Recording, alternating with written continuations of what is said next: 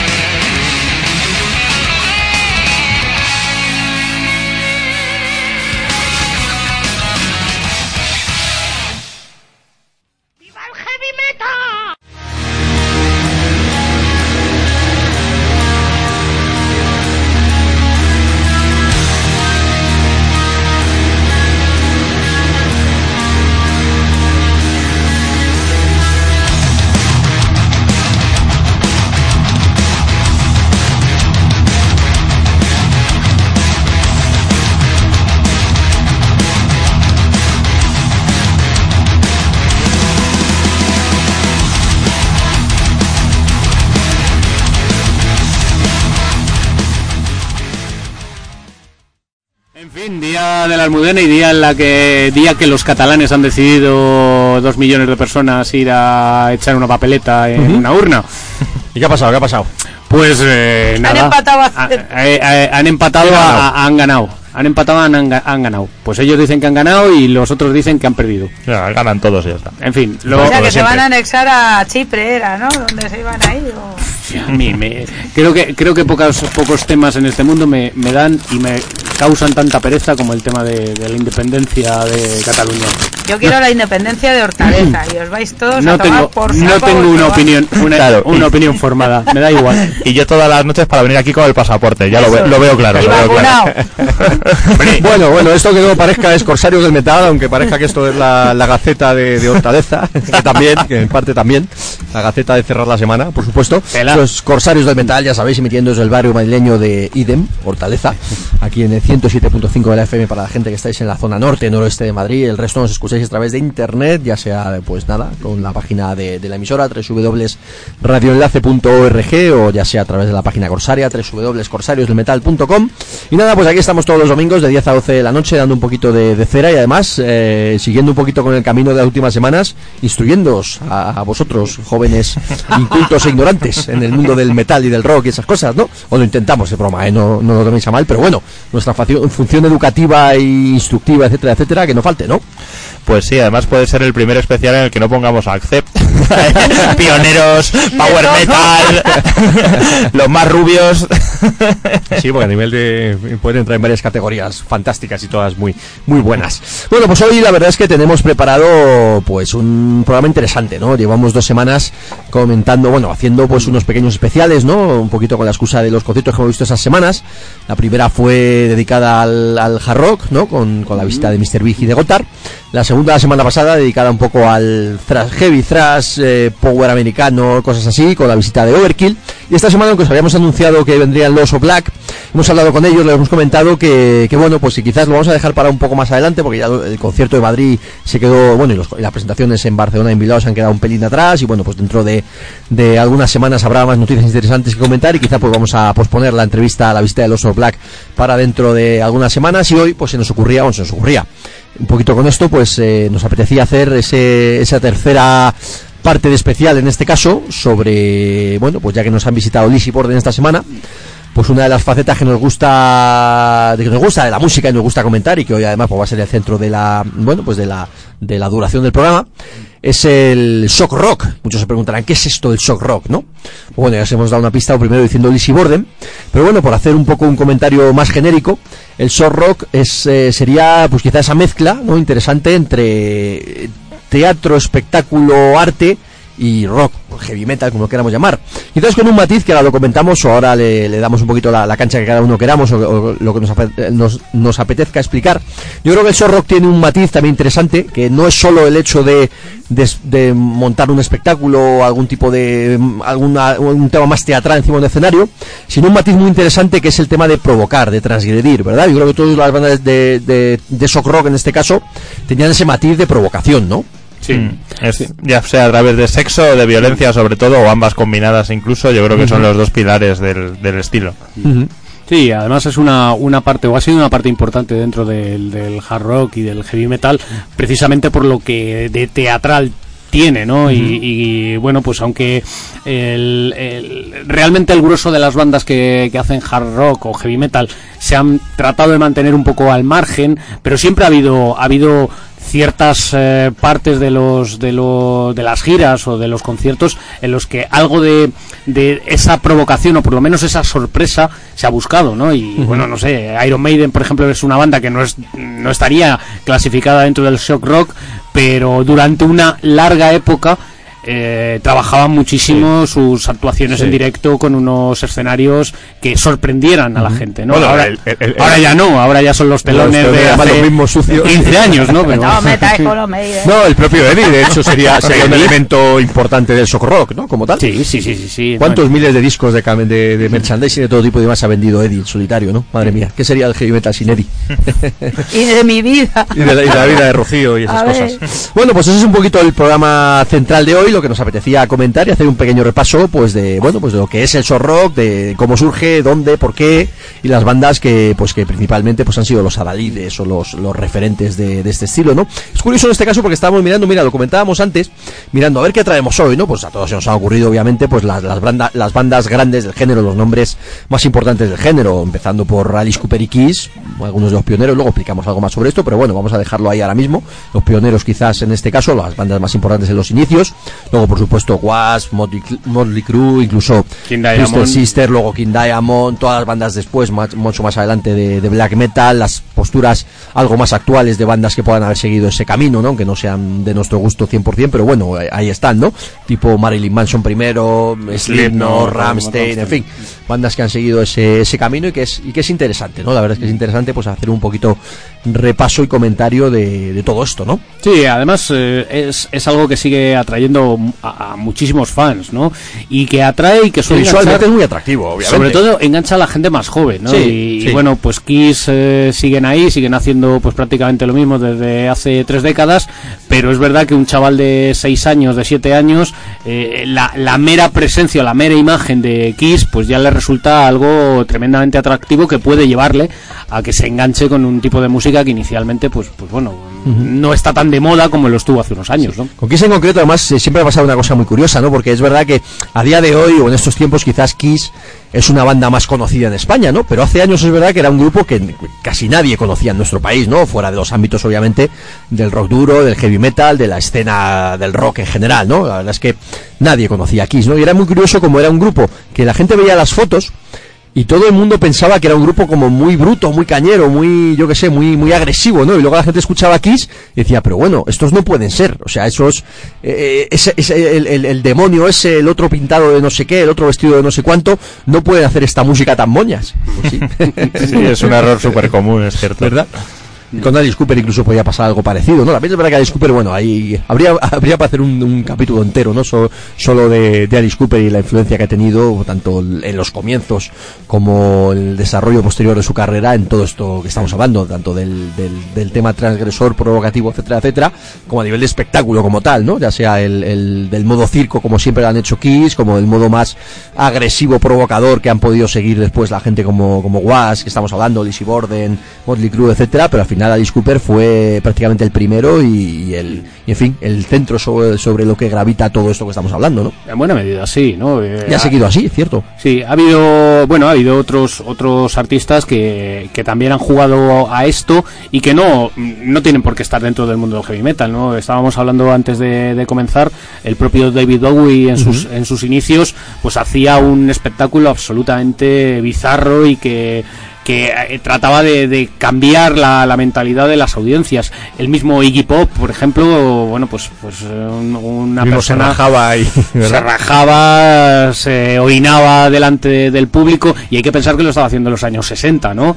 Eh, incluso si me apretáis, hasta los propios Sex Pistols eh, fueron montados o fueron creados como, como algo dispuesto a agitar, ¿no? Sí, es- está claro que el, el- el punk como tal, el amigo Gigi Allen, que también fue bastante clave de este tipo de historias que estamos contando, el punk en sí siempre fue provocador y transgresor, con lo cual quizás visualmente no era tan elaborado, tan preparado teatral como en este caso el heavy metal, el hard etcétera, pero el punto transgresor y, y de provocación absoluto, rebelde, etcétera, etcétera, pues estaba implícito en, No, y bueno, en el y, estilo, ¿no? y- e incluso la imagen, ¿no? Sí. O sea, nos- hoy nos hemos acostumbrado a ver un A ver tío con, crestas, un- pero con una cresta claro. de, pintada de verde, pero hay Un que pensar de nariz, o lo que Claro, hay que pensar que a mediados de los años 70, en el año 77, cuando lo más que se veían eran las barbas y los pelos largos de los hippies, eh, de, de repente aparece un fulano que se no. tatúa y se pinta los pelos de verde y se los pone moicano. imperdible la, Y, y se la taladra, y se taladra la, la nariz o la oreja con un imperdible. Y Eso- luego lleva botas de skinhead, en fin.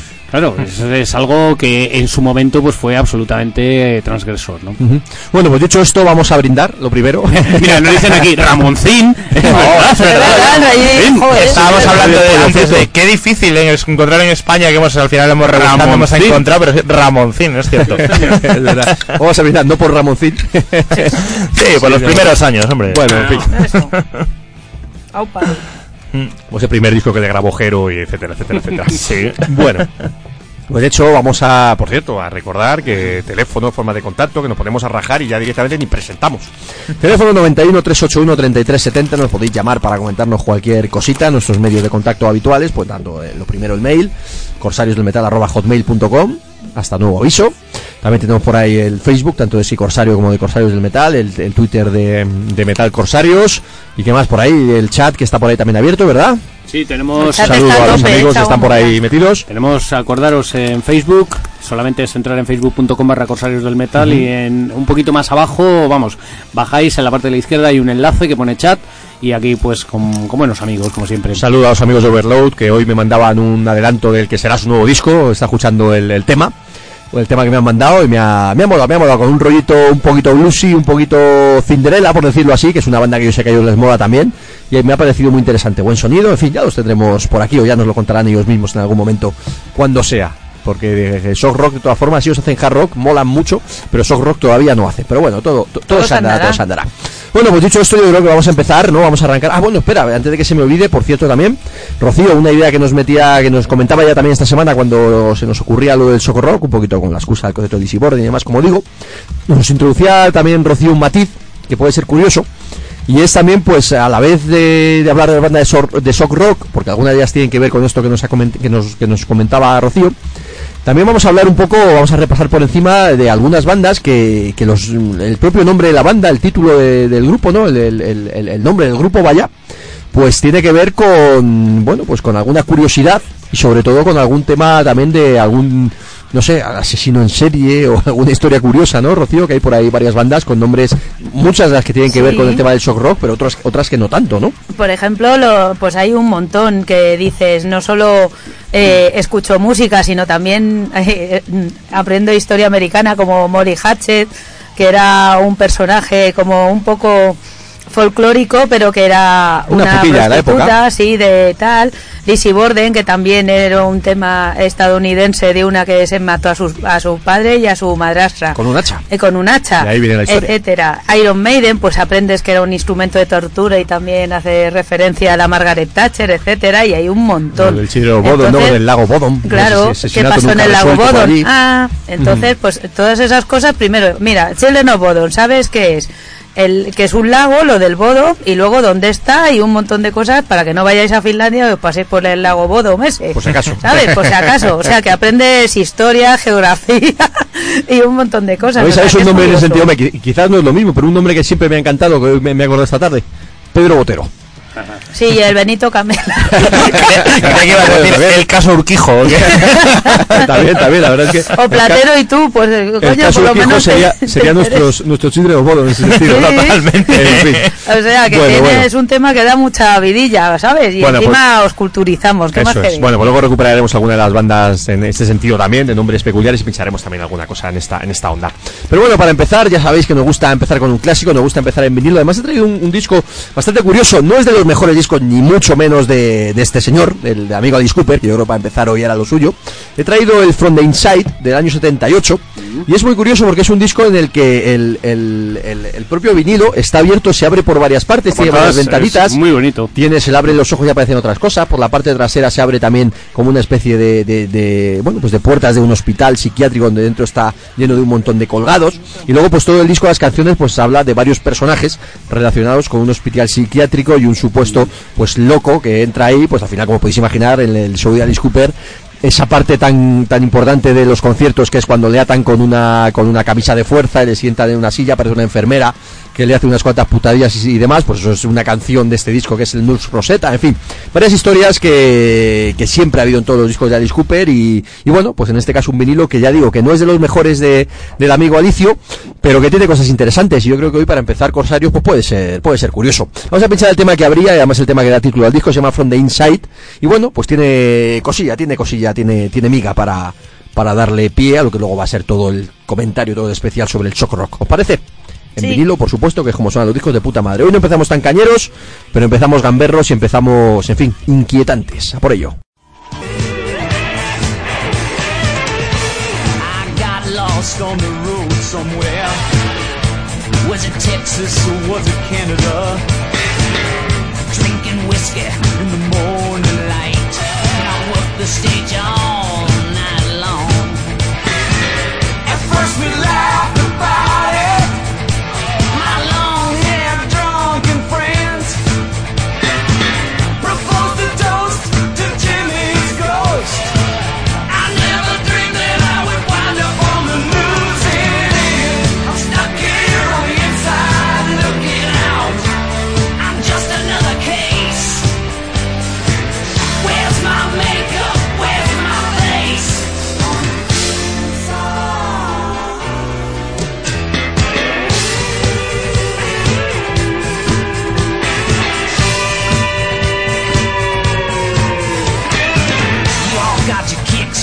You saw up there.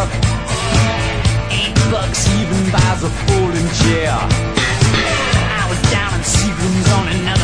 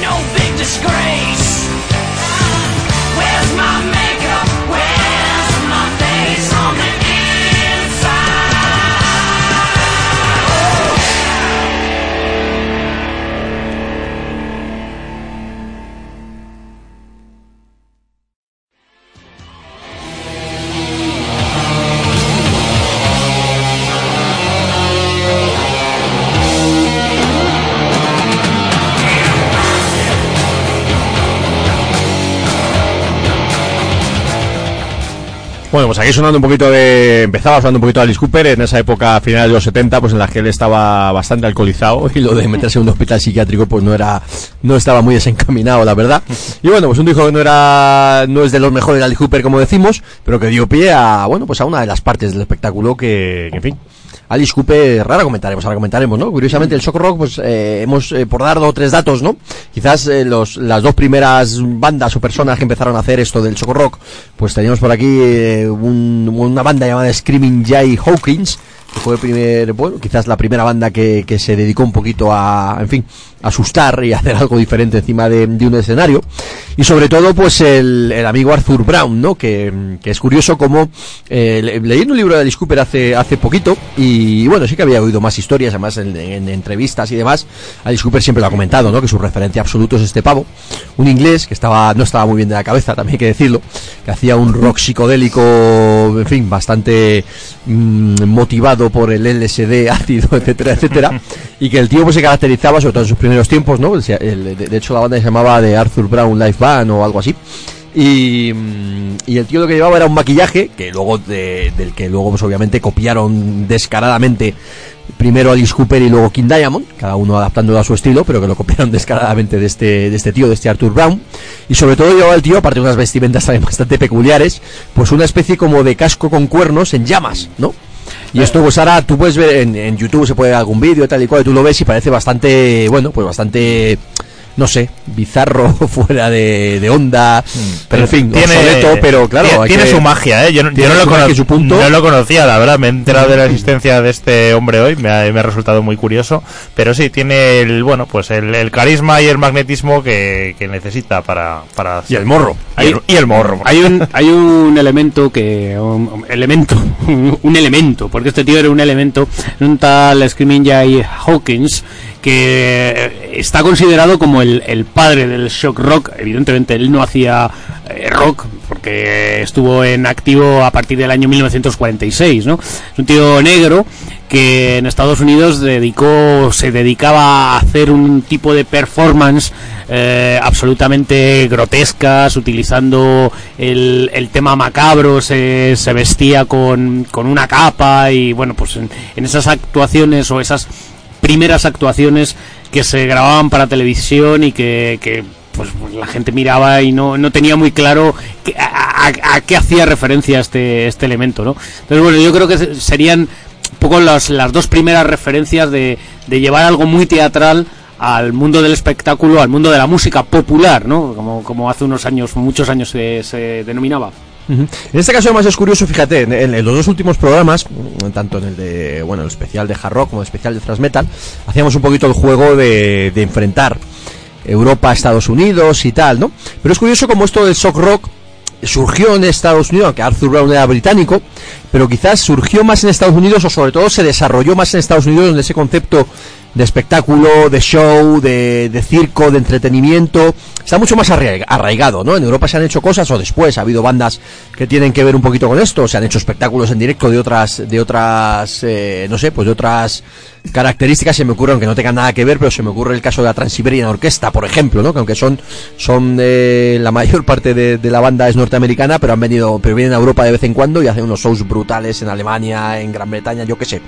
Pero a nivel de shock rock, a nivel de ese espectáculo, está claro que, que Estados Unidos es el, es el epicentro, ¿no? O ha sido el epicentro. Sí, porque es el, el centro del espectáculo. Yo creo fíjate, esto hay, dos matices, ¿no? Hay, o hay dos, dos, dos partes que se pueden comentar. Primero lo que dice Fer, ¿no? Y lo que estaba comentando yo, que es el centro de, bueno, pues del espectáculo, del, del, show, de la teatral, teatralidad, etcétera. Pero por otro lado, es un país tan conservador y tan, y tan, no sé, tan, tan mojigato, no sé cómo llamarlo en este caso, que también ese punto de transgresión, de provocación, de rebeldía, de, de, de, subirse encima un escenario y escupir sangre o degollar bebés o yo qué sé, lo que se nos ocurra en este caso, quizás en Europa estaría muy mal visto, pero ya está. Pero en Estados Unidos aquello era de una publicidad o de una bizarrada repugnancia, pero a su vez publicidad y demás enorme, ¿no? Mira la Toya Jackson enseñando el pitraco Buf, ese. ya ves tú. La que dio parda. ¿sabes? De hecho, una de las cosas que más ayudó a- en el- al, al desarrollo del soft rock en el heavy metal fue la famosa la famosa lista de, de Tipper de- de, esos de los fi- de los ¿cómo son? 15, fi- fi- fi- 15, filthy 15, los 15 sucios que bueno que subió y hizo populares a bandas muy buenas Como como Wasp, como pero muy malas como Impaler, por ejemplo, que, que no bueno, que en fin, que es una banda muy normalita, bien, pero pero eso les mm, todavía pueden vivir de la música gracias a eso, a- al empujón que les dieron por ser así de provocadores. Bueno, luego hablaremos del PMRC y de este tipo de cosas, que es verdad que tuvieron también muchísimo que ver. Pero bueno, volviendo un poquito, siguiendo un poco con esto de los comienzos del shock rock, ¿no? Está claro, hablábamos de Alice Cooper, ¿no? Está claro que Alice Cooper fue, fue el pionero, ¿no? Fue el pionero a, nivel grande, ¿no? A nivel de desarrollo, porque bueno, como decíamos, pues este, el Screaming Joe Hawkins o el, o el etcétera, vale. Siempre tiene que haber unos, unos, pues alguien que arranque todo esto. Pero el que lo popularizó, lo llevó a la primera línea, lo hizo grande. Y lo, y lo hizo suyo además, ¿no? Porque ahora mismo dice, vale, muchos han ido copiando pues lo que ya iba haciendo Alice Cooper, el propio maquillaje y demás, que a, a su vez lo copiaba del otro, pero bueno. Pero Alice Cooper fue, fue el primero, el primero que incluyó ese, ese, este espectáculo, ese, ese morro, ese sacar todo tipo de cosas de atrezo, de maquillaje, de, de, luces, de, de trucos escénicos, ¿no? Porque ahora mismo tú dices, vale, el tema de la guillotina, el tema de la camisa de fuerza, el tema de la, de la decapitación, el tema de... Pero claro, eso en los años, eh, principios, mediados de los, de los años 70, hostia, primero se tenía que ocurrir, tenías que poder llevarlo a cabo y tenías que sortear todos los problemas que te iban a poner en todos lados para, para llevar a cabo algo así, ¿no? De repente hacerte fotos con bebés muertos, en fin, el tema de la, de la serpiente, que aunque se desarrolló unos cuantos años después, pero bueno, también había que tener muchos huevos para subirte a un escenario, colgarte una pitón reticulada, descomunada al cuello y, en Y, fin, hacer, y hacerlo todo borracho perdido. y además. hacerlo completamente borracho. Y cantando como canta, ¿eh? Porque vamos, yo le quiero mucho, pero no que sea un encanto cantando. Hay una anécdota de, de Alice Cooper que viene en este, en este libro del, del Billion Dollar Babies, que leí hace poquito, más de biografía en castellano, de la primera etapa de Alice Cooper. Alice Cooper Band, hay que, esto hay que comentarlo, que siempre nos tendemos todos a equivocarnos, ¿no? Alice Cooper personaje, Alice Cooper cantante, músico, que queramos llamar, y la Alice Cooper Band. Alice Cooper en su momento no era él, él era el cantante de esa banda, ¿no? Y se llamaba Alice Cooper, pero realmente era la banda Alice Cooper, ¿no? Y luego, pues ya años después, cuando, bueno, pues la banda se fue por un lado y Alice Cooper por el otro, y él siguió con la carrera en solitario. A partir del año 75, es Sí, decir, cuando hizo- años, pero hace ya... cuando hizo el Welcome to My Nightmare, que en principio iba a ser un disco en solitario, pero un proyecto, y que luego pues eh, el resto de la banda iba a hacer, cada uno por su lado, proyectos en solitario, no exactamente al modo de como hicieron Kiss, cuatro discos cada uno con su personaje, sino, pues bueno, se separaron un tiempo, pararon un tiempo para hacer sus cosas en solitario y luego se volvían a juntar y seguían como Alice Cooper, pero no pasó. Ahora es curioso porque estamos hablando de. Normalmente, si, si pensamos en shock rock, pues dices Alice Cooper, Kiss. Bueno, realmente Alice Cooper es anterior porque empieza en el año 69, su primer disco, y Kiss, el primer disco lo sacan en el año 74. Y aunque parezca poco tiempo, en aquella época el tiempo parece que se alargaba demasiado. No, porque además decir, tenemos que tener la que influencia es, no, es- no es enorme. No había internet, no había, en fin, había de, de dónde sacabas la información? ¿De dónde sacabas, o sea, para de repente un tío transgresor que se subía encima del escenario con la cara pintada, que sacaba una serpiente, que sacaba una guillotina, que, salía- que sacaba esas luces, esos espectáculos? Pues fíjate. claro, para el resto, para las bandas que estaban comenzando, eso era la hostia. Al- Alice Cooper sacó siete discos antes de que Kiss sacaran el primer disco suyo. Casi se, nada. dice, se dice pronto. Como banda, ¿eh? Como banda. Y dicho esto, pasamos a Kiss.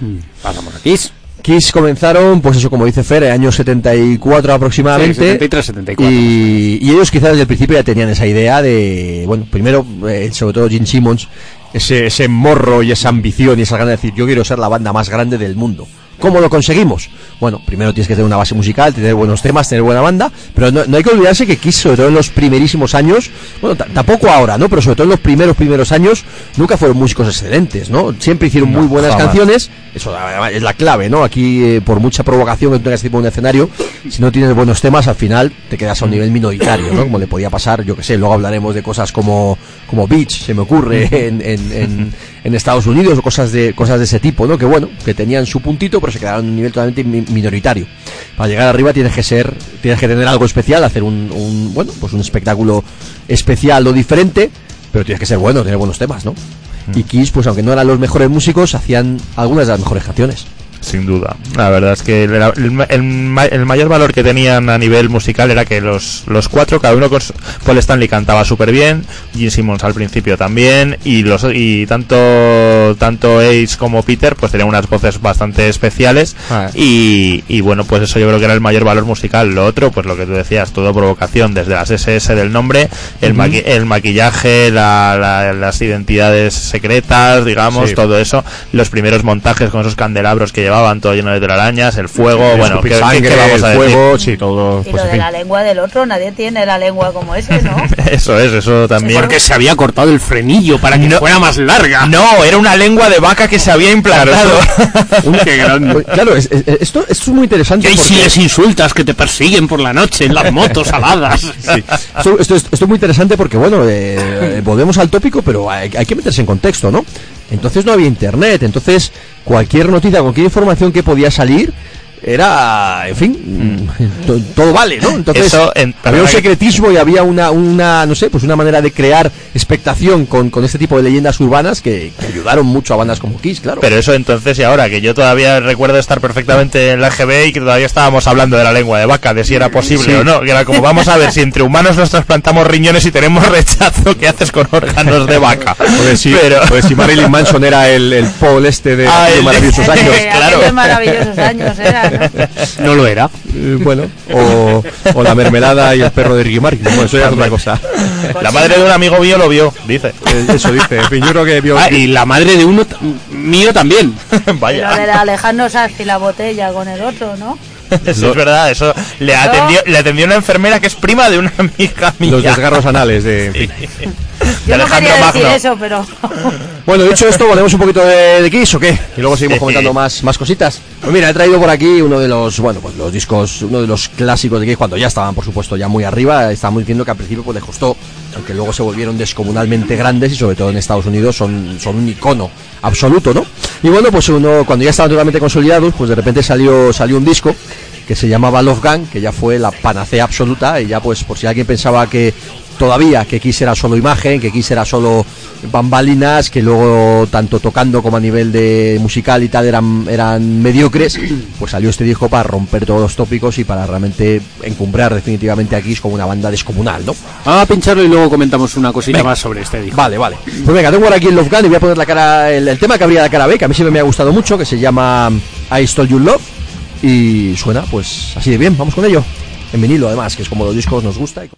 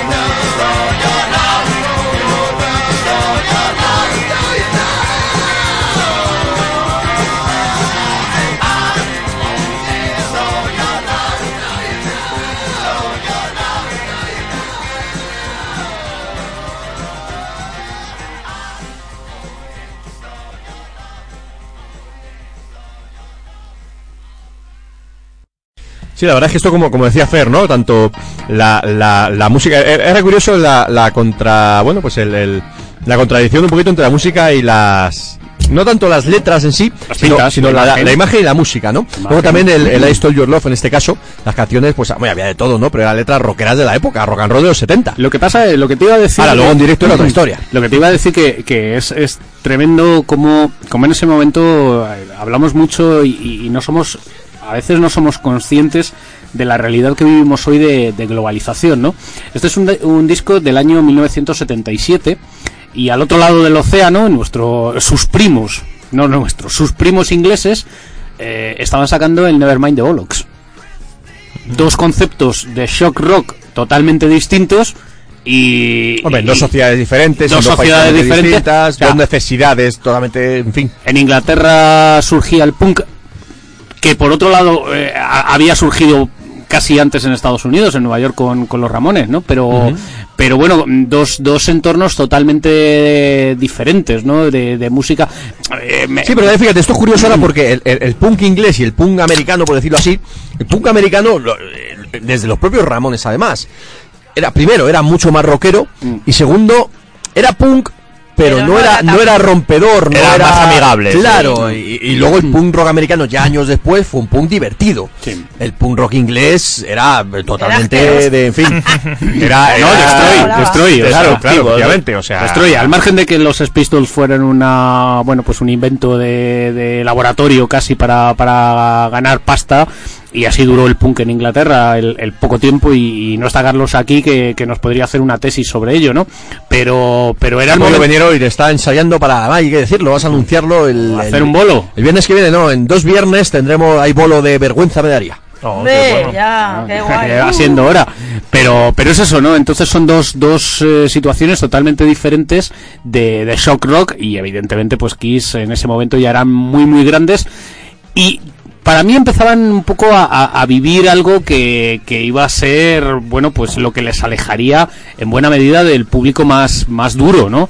Porque eh, no podemos olvidar que después de, de este disco eh, se embarcaron en los proyectos en solitario, a cual más intragable, porque las portadas son muy buenas, pero los cuatro son insufribles. Paul- los cuatro Stan-. Stanley es bueno, hombre. Y- el no está mal, pero en Sí, fin. pero bueno, los otros dos, yo los tengo, mira, los tengo en vinilo y los tengo colgados en la pared porque son picture disc, porque no los ponía nunca y dije, mira qué bonito me va a quedar a mí esto en la pared.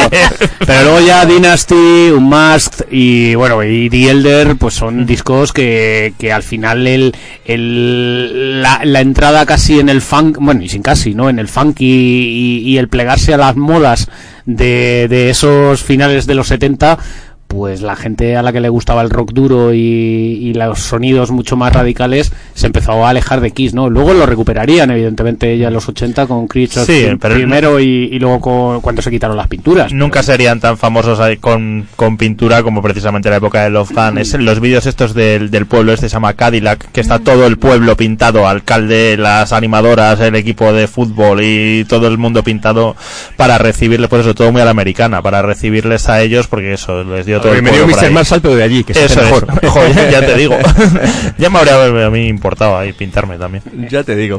bueno, vamos a pasar, vamos a ya a dar un paso adelante, ¿no? Y bueno, pues en este caso, pues mm, hombre, tampoco le podemos, podemos abarcar todo, pero por, por centrarnos en lo que fueron los comienzos, pues ya hemos hablado de eso, pues Arthur Brown, bla, bla, bla, Alice Cooper y Kiss, ¿no? Quizá como las bandas pioneras y las bandas clave que luego todos imitaron, ¿no? Cada uno de, de Y su una cosa, su- también en cierta manera, lo Meatloaf era un poco de shock rock, porque los montajes que se hacía, claro, él no llevaba ni petardazo, ni niño, ni nada, pero se cogía a la otra y se pegaban unos lotes, que yo me acuerdo que era pequeñaja y vi un, un reportaje en el Popu- no, era un programa que era el Popgrama, que lo echaban en la tele y era yo enana, y me quedé y mi madre, niña, no veas eso, que es una guarrada y tal. Yo decía, ¿cómo mola esto? Y se metían un lotazo ahí delante de todo el mundo y era como Pimpinela, pero en heavy y en guapo, vamos, bueno, en heavy, en rock duro, y todavía lo sigue haciendo, por cierto. Bueno, vamos a dar un pasito adelante, que quizás además, eh, aunque las dos bandas más grandes del estilo, como decimos, al menos en los comienzos, fueron sin duda Cooper y Kiss, y las bases, las referencias, etcétera. Pero quizás el shock rock tomó, eh, bueno, pues tomó su, no sé, no sé cómo llamarlo, su apogeo, su época más, más importante y más clásica, quizás pues en esos primeros 80 en Estados Unidos, sobre todo en Los Ángeles, ¿no? Pues con, con nombres como, como los primeros Wasp, los primeros Motley Crue, y luego algunas bandas un poquito más pequeñas, que ahora vamos a poner una de ellas, de hecho, como curiosidad, pues como hablaba yo antes de Beach, hablaba, hablábamos también, que luego lo comentaremos durante el concierto, de los, de los, de los, no, de- de- cuando hablemos del, Hablamos de con- cuando hablemos del concierto de Lizzy Borden, durante la exposición del concierto de Lizzy Borden, también estaban comenzando por esa época y luego pues esas bandas un poquito más pequeñitas como decíamos pues como puede ser Beach, Impaler, Witch, en fin había por ahí varias varias varias mm, bandas que empezaron a hacer shock rock, unas lo hacían mejor, unas eran mejores y otras lo hacían peor y eran peores, pero se, se creó ahí una tendencia bastante importante y que además fue un pelotazo, ¿no? Porque por un lado lo que decía Pablo de la, la publicidad directa o indirecta que, le, que les hicieron los del PMRC, y esto es como todo, ¿no? Tú dile a un chavalito adolescente que eso es malo, que es satánico, que salen tetas en las portadas, que eso es demoníaco y que no lo escuchen nunca, nunca, nunca en la vida. Pues como os podéis imaginar, Wasp, Motley Crue, Twisted Sister un poquito antes, etcétera, etcétera, se hicieron de oro y, vamos, crecieron como la espuma con este tipo de, de ayudas, ¿no? Pues sí, la verdad es que tuvieron tuvieron suerte, tuvieron suerte y mira, nosotros que lo disfrutamos porque así sí, llegaron a una fama a nivel mundial que si no igual aquí no nos enteramos. Sí. Así que fantástico. G- Gracias, Tippergore. Bueno, pues ahora pondremos, por supuesto, algo de Was algo de Motley Crue o algo. Nos, ah, ah, no- nos centramos un poquito más en, la, en las que fueron algunas de las bandas más más grandes y más importantes del estilo, que está claro que hubiera sido del shock rock, del hard rock, del heavy metal, etcétera, etcétera, sin Wasp, sin Motley Crue, sin, pues madre mía, ¿no? Acojonante. Del, del, del, del rollo mm, espectáculo encima de un escenario, ¿no? Como nos mola, incluso a día de hoy, ¿no? Subirte a ir a ir a ver un concierto y de repente, pues que una banda te haga, bueno, pues, yo qué sé, te haga, te, te- te saque un poquito de espectáculo, te haga como vimos el otro día con Lizzy Borde, que tampoco es que fuera un espectáculo brutal y descomunal, pero bueno, se agradece que de repente te, te, te cambien el vestuario, te tiren un poquito de sangre, saquen unas calaveras. Pues oye, sin Was, sin Motley Crue y demás, pues no hubiéramos visto esto, ¿verdad? Pues claro no. que no. Y entre estas bandas, pues había traído Pablo, por poner alguna curiosidad, ha traído Pablo una banda que se llama Impaler, que, a ver, cuéntanos un poquito de, de este rollo, a ver. Pues fue lo que Impaler está llamando. apuntábamos apuntábamos ahí un poquito antes eso que tuvieron la suerte de estar en la lista del- del- de, la- de las bandas que el Congreso señaló con el dedo que llegaron ahí solo con un EP y eso les abrió las puertas a firmar con, con Combat que era la, la discográfica que tenía por ejemplo a Megadeth y bueno, pues les duró muy poquito la fama, les duró un año así, pero les duró hasta el punto de que en la película, por ejemplo, de Muerte a 33 Revoluciones, que sale y sale Gene Simmons, los discos que tiene el adolescente protagonista poseído por el heavy, mira tú cuánta maldad, son de Exciter, de Megadeth y de Impaler. O sea, tuvieron ahí su, su momento de gloria, lo que pasa es que no lo, no, vamos, mm, palidecían en calidad respecto a los que llegaron, pues eso, a Megadeth o Exciter, por ejemplo, por decir, por comparar con un, con un par de bandas. El caso es que todavía siguen, siguen dando guerra, lo que pasa es que por el lado más punk, no, nunca fueron tan metálicos como en el, como en If We, If We Had Brains We'd Be Dangerous, que es el, el disco que vas a poner. ¿Qué tema? Pues el Metal Messiah, el 10. La mesa y el corte 10, el corte que cierra el disco. Pues nada, esto es Impaler y nada, seguimos escuchando buen shock rock aquí en Corsarios. Por ello.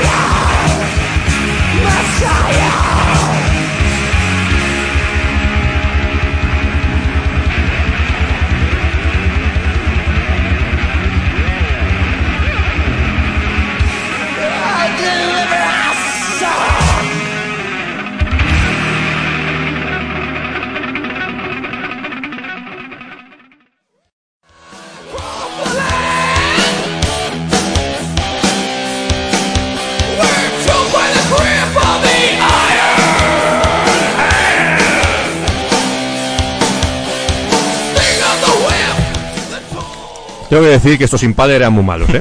Al- a- pero esto, esto es shock rock y han despertado reacciones hasta en el chat. Como, esto es una mierda. Hay cosas peores. En fin. Oye, vamos a parar un, un momentín por aquello de, de darle también cera a eso que comentaba Rocío. poner algo bueno. Interesante. A poner, a poner algo bueno, además. Un venido tiene una portada alucinante, bizarra, donde las hay, ahora lo comento. Pero, Rocío, estábamos hablando ¿Eh? antes de, bueno, pues de las bandas de, con nombres peculiares. Y comentabas de Molly Hatchet, ¿no? Que, No, es que no tiene nada que eso ver, ya es no otra tiene nada que ver con el, con el shock rock. Una de las bandas de rock Es, sureño es shock, más. porque de los ves shock. en directo y te quedas shock Sí, no, de y- lo bueno que De lo buenos que son. Y luego cuando ves la portada de dijo como este también te queda shock, pero bueno, los tíos unos recios eh, rockeros sureños. Si no fueran tan fachas sería para, Sí. para, tatu- mola, tatuarse, pero- para tatuarse las portadas. Son super yankees, son super yankees y super fachas, es decir, claro de la ley del rifle pa- esa eso, paleto de la asociación del rifle y de Rednecks y de ahí, como se acerque un negro a mi casa le pego un tiro y te- tengo la quinta enmienda me permite hacerlo. Ya lo decía el otro día, que En yo sería, yo sería un gran redneck si fuera americano.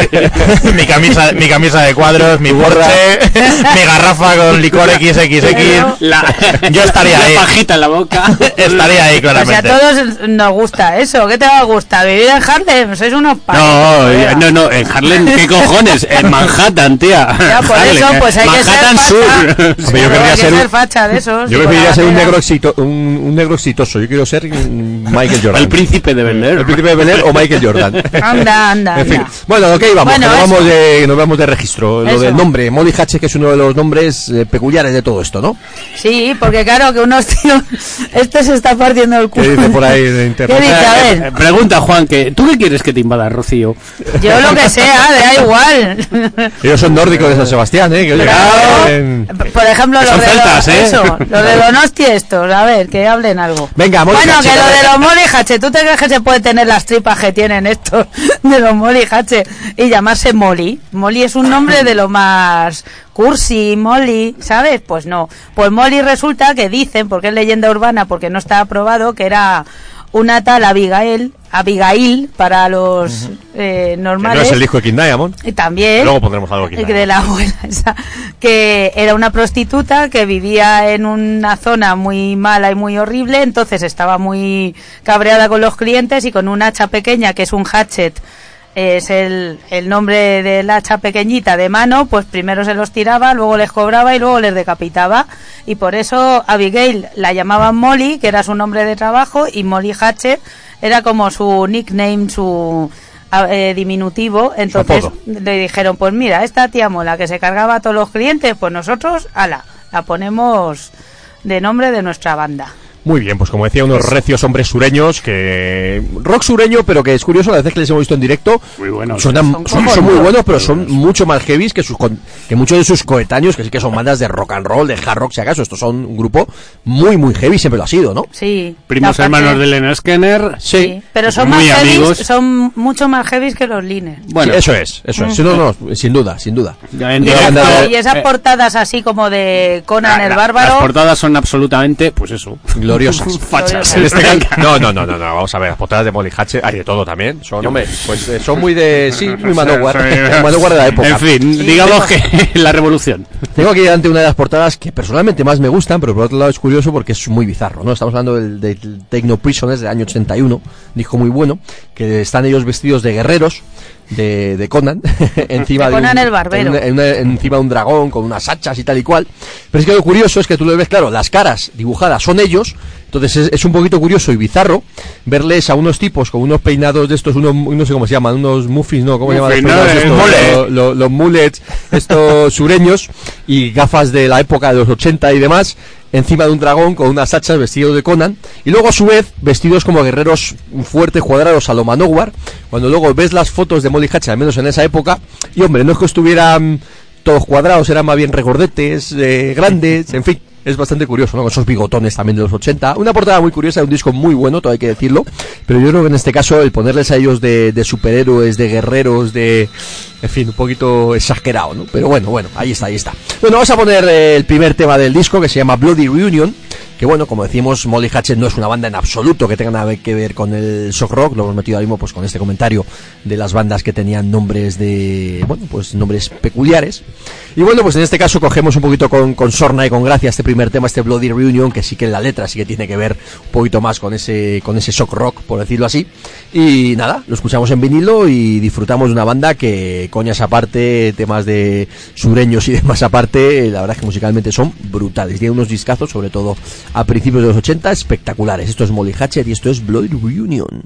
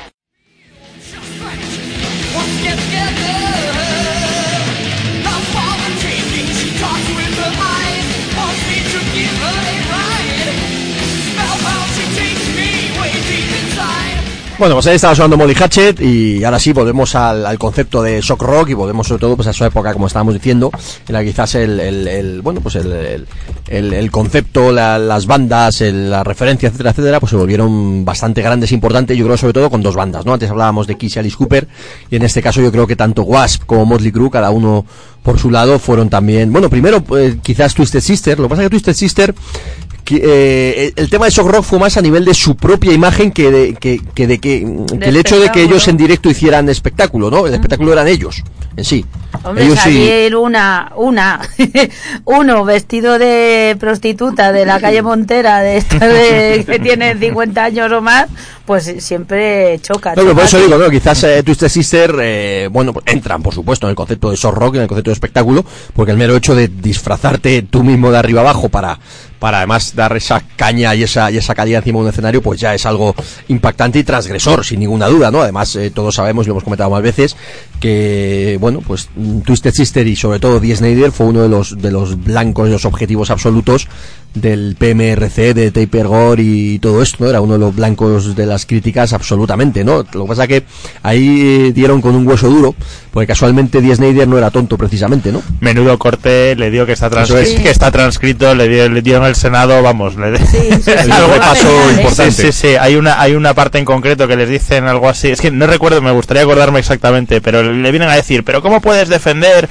una letra, unas letras tan sexuales, tan violentas, tal igual? Y le viene a decir al, al- a su interlocutor, Dee Snyder le contesta, oye, que las interpretaciones de las letras de- sexuales, o lo que sea, están en la, en la mente del que las lee, o sea, que ¿cómo tiene usted su cabeza o algo así? Le, Sí. le pega un tajo Y luego la increíble. manera que entra el Dee Snyder en el Ay, juicio ese. es que eso es brutal porque entre lo alto, la, la pose, la madre La mía, macarrería, lo- claro, el pelo al viento, en fin, Sí, con las botas. Es, esa sí que es una imagen súper sexy. No, pero además varios documentales de estos de historia heavy metal que aparece eso, ¿no? Sí, además que es bonito, sí, porque van ahí, que parece que le van a hacer pedazos, o sea, parece que están todos ahí los trajeados, listos para hacerle pedazos ahí, mira el tonto Macarra y les pone, vamos, claro, De vuelta y. Spider tiene un coco que vamos. Ya te digo.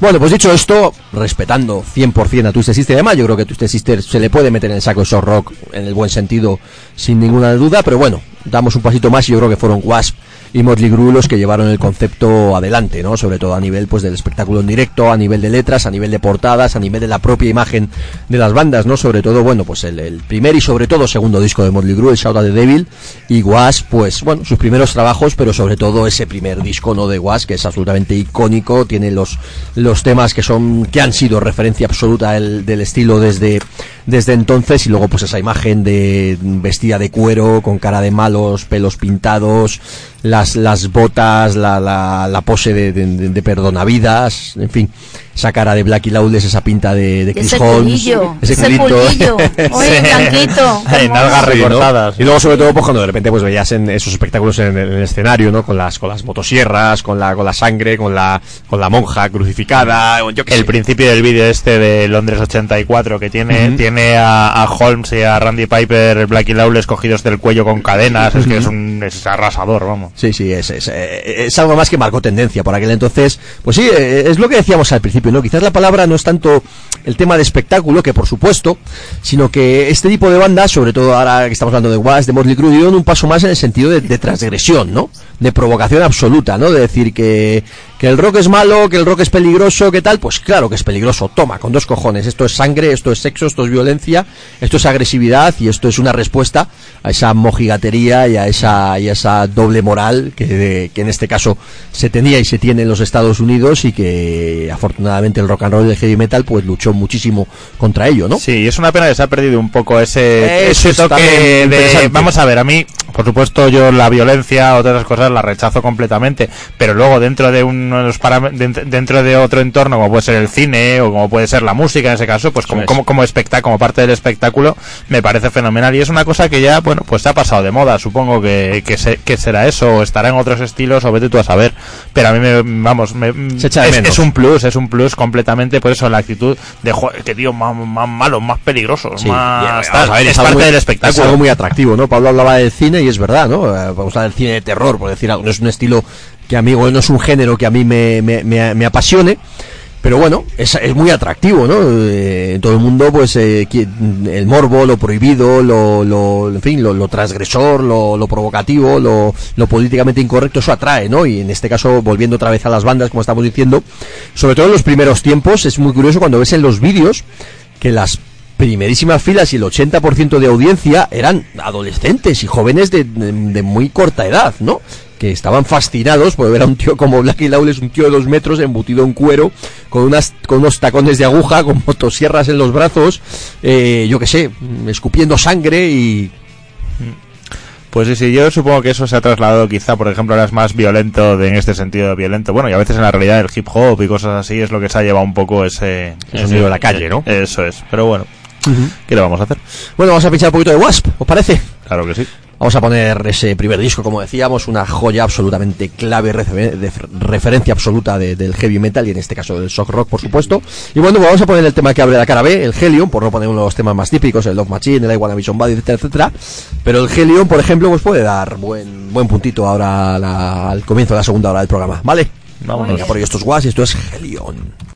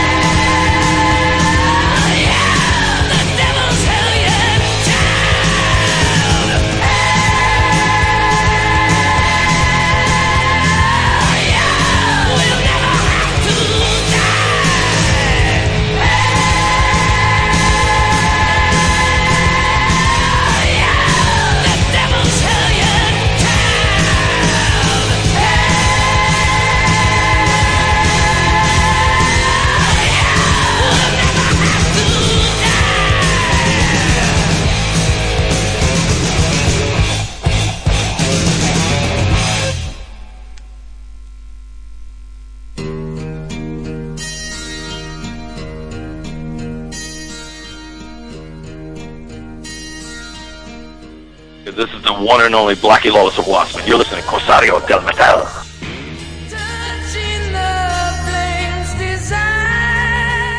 Si tengo que elegir tres baladas favoritas o cuatro, el Sleeping in the Fire sería una de ellas sin ninguna duda. Yo, mira, momento moña absoluto. Lucía y yo empezamos a salir mientras sonaba Sleeping in the Ay, Fire. por favor, qué bonito. ¿A que sí? por eso dura.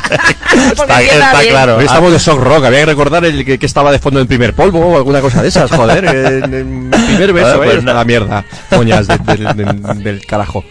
Bueno, vamos a seguir adelante, vamos a pasar a, bueno, pues a avanzar un poquito. En este caso no sé si estamos haciendo de manera cronológica por encima o ir viendo a lo mejor pues los diferentes estilos, las diferentes partes o cómo se ha ido desarrollando esto del shock rock. Y bueno, pues después de estas bandas tan macarras, tan rudas, tan tan tan en fin tan brutas y tan agresivas como eran sobre todo visualmente como fueron Wasp y, y Motley Crue que veo curiosamente como las dos cada uno manteniendo su personalidad pero el mercado manda la producción manda el negocio manda y quizás eh, con el tercer disco tercer cuarto disco de cada uno por mucho que nos gusten y sean buenos se pasaron al, al hard rock a nivel de imagen sobre todo a nivel se cargaron mal los pelos etcétera etcétera y perdieron ese punto de peligrosidad y bueno, bien, pero esa macarrería de los dos, tres primeros discos, dos sobre todo, tanto de Was como de Motley Crue, yo creo que no la han vuelto a tener nunca, ¿no? No, jamás. Se volvieron bandas heavies, o lo que tú dices, heavies o hard rockeras más estándar, por así decirlo, buenísimas, por supuesto, pero ya no era el mismo, el mismo rollo. El peligro es ver a Bisnail cuando se hizo la operación de cirugía estética. Hostia, Simmons. Ya, pero el Bisnail lo he hecho en la tele. Yo No, lo y también, por eso entero, digo, los dos, los dos, No, sí, sí, la sí, de sí, sí, no la he visto, pero es que el otro, te lo juro, ¿eh? Uf, eso sí que es peligroso para la salud. Eso sí que daba yuyu. Bueno, vamos a pasar, vamos a, a dar un pequeño saltito adelante. Luego pasaremos a Europa, pero ahora seguimos en Estados Unidos. Y vamos a pasar a ese, pues esas bandas quizás que, bueno, cómico no es la palabra, pero sí que le dieron un punto de humor y un punto desenfadado a este tema del shock rock, ¿no? Quizás dos, dos grupos, ¿no? Había más, pero bueno, por centrarnos en dos grupos en este caso que fueron relevantes, cada uno a su manera. Por un lado G-War y por otro lado Thor, ¿no? Qué bueno los dos. ¡Oh! Yo a Thor no lo he visto nunca, a G-War sí, y me va, qué divertido. Menuda tomatina montada. A mí me jodieron en, la, en el pistolo una chupa y los calcetines. Yo me, Nunca quedé, salió. yo me quedé muy atrás en el Graspo, por si Yo nunca los he podido ver en directo y la verdad es que de hecho tocaron una vez, recuerdo en dónde fue, no sé si fue en la en la Copérnico o algo no, así, en la la que era Revolver, no, ¿no? tocaron en la que se llamaba el Revolver Club. Claro, eso la Revolver era la Copérnico. Esa era la Copérnico, claro, el eso es, pistolo. eso es, eso pues es. ahí estaba yo y el Mariano Muniesa, desde aquí un saludo al Mariano, que salió todo ensangrentado y me decía, ahora como le digo a mi madre que vengo yo del fútbol. Porque es que salíamos todos. Ah, Me acuerdo que había una pareja de la policía municipal en la puerta que nos miraban saliendo todos, pero claro, llenos de sangre. preguntándose tomates. qué se ha qué ha pasado. Como diciendo, Romerales, no nos metemos ahí, que ha habido una masacre, tío. Pero genial, ¿eh? Espectacular, qué asco, qué, qué bueno. Sí. Bueno, pues como digo, eh, pues eh, apuntando este, bueno, pues este este punto más más pues más desenfadado, ¿no? También eh, eh, no eran grupos peligrosos, aunque las letras eran absolutamente delirantes, la imagen y bueno, pues por un lado Thor en el punto más Thor de Detroit, otro colgado de Detroit. Otro colgado, sí. Desde desde el punto quizás más eh, pues eh, bueno, era un culturista. Thor, Thor, perdona, ¿no es canadiense? Ahora que Él, lo dices. creo que es canadiense, pero de Igual la, ba- igual la, Detroit, claro, igual la algo banda así, sí porque además la ba- lo- los Tritons estos son los que son los los, los americanos, creo, ¿eh? si no recuerdo si no recuerdo mal. Me parece que él debe ser eso, canadiense de allí, porque era además en sus años mozos era Mr. Músculos Canadá, como sea el, el título. Yo creo que luego sí, pero además en Sí, discos- mira, lo tengo por aquí, los Thor eh, de Vancouver, de, de, de Canadá, de Vancouver, y luego pues la banda, como decíamos, pues luego se estuvo afincada en Nueva York, Detroit y varios, varios sitios más. Pero el grupo empezó, fíjate, eh, curiosamente, el primer disco de Thor es de año 77, esto no lo sabía yo. Y luego, eh, luego ya hasta el año 80 y, y tocaron un EP de año 83, pero quizás ya el primer disco oficial o más conocido, que fue Lonely the Strong, ya fue en el año 85. Ujú. Sí, no, y además Thor le daba, le daba todos los palos. Tiene también eso, tiene hasta, hasta una especie de fotonovela que es Thor contra Cronos de Venom. Y, la, y resulta que Cronos secuestra a Pantera, la mujer de Thor, que es una como él, pero en chica. Y se pelean por ahí. Luego tiene también las pelis estas que hace de... Hay una peli que hace de zombie que es realmente horrible, que la banda sonora es de, Davi- de David the Face, de Virgin Steel. Luego tiene otra de los propios que el Thor hace de Thor el dios, o de tipo al final, de, de Thor el, el dios. Y bueno, bueno, la verdad es que, en fin, todo a- de una manera muy, muy especial, por así decirlo. Bueno, pues a nivel de shock rock, como decíamos, de estas dos bandas, cada uno por una faceta eh, particular, quizás los G-War fueron la banda que tuvo un, bueno, pues un éxito y un seguimiento también bastante importante. No hay que decir que los G-War eran unos tíos que ellos, eh, en su historia, así un poquito para darse, para darse bola y demás, decían que eran alienígenas, venidos del, del país, o sea, del, de la, de la constelación o de la, o del, del mundo, no sé cuánto, vestidos de, de alienígenas con unos trajes absolutamente delirantes, Pero de los cuales ahora nos, ¿eh? ahora nos acordamos de, sí. vamos, ahora nos acordamos de Lordi, que luego los pincharemos si nos da tiempo, pero la verdad es que lo- los trajes y la imagen de, de los Jaguar era espectacular, ¿no? Además tenían una, una tía también por ahí vestida. Las era- Limenestra Imen. Y genial. ahora tienen otra chica, Sí. es que se llama Bulbatronic no sé qué,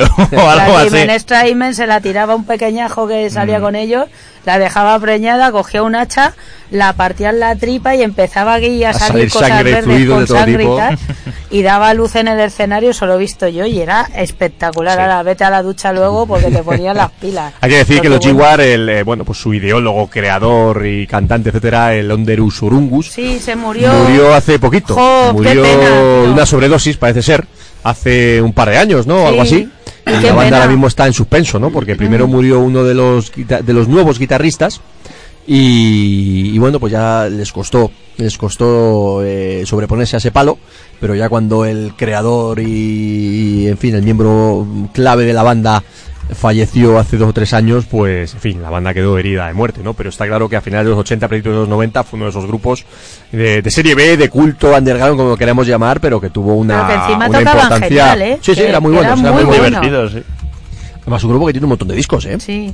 Montonazo, sí. La verdad es que debe ser de los que más han estado en, en Metal Blade de, de todos Sí. los- de, de principio a fin, junto, mira, junto con Lizzie Borden, yo creo. Sí, sí, sí, sí, sí, sí. Y, y los primeros años de, de King Diamond y Merciful Fate, etcétera. Incluso los Manowar. Bueno, vamos a poner uno de los, bueno, pues uno de los temas de Gigor. Precisamente, mira, he traído para poner en uno de estos recopilatorios de, de Metal Blade, se sacó una caja que fue muy chula de cuando se conmemoró el 20 aniversario de Metal Blade y se sacó una caja bastante curiosa que eran, creo que eran nueve DVDs, eh, no, nueve CDs y un, y un DVD con un montón de, bueno, pues nueve CDs recopilatorios de todas las bandas que había ido sacando Metal Blade desde los primeros tiempos hasta, hasta el final. Y luego un DVD, que era quizás lo mejor de, de la caja, con imágenes de, bueno, pues de, de varias bandas, de varias etapas de, de, de los grupos que había pasado por Metal Blade. Sobre todo podíamos ver, pues, imágenes totalmente, no sé cómo decirlo, irrepetibles o totalmente, en fin, con un valor de la hostia que se veían fatal pero que tenían un valor del copón como los algunos de los primeros conciertos de Lizzy Borden, de Beach, de Omen, de. Omen, de Manowar, en fin. Bastante curioso.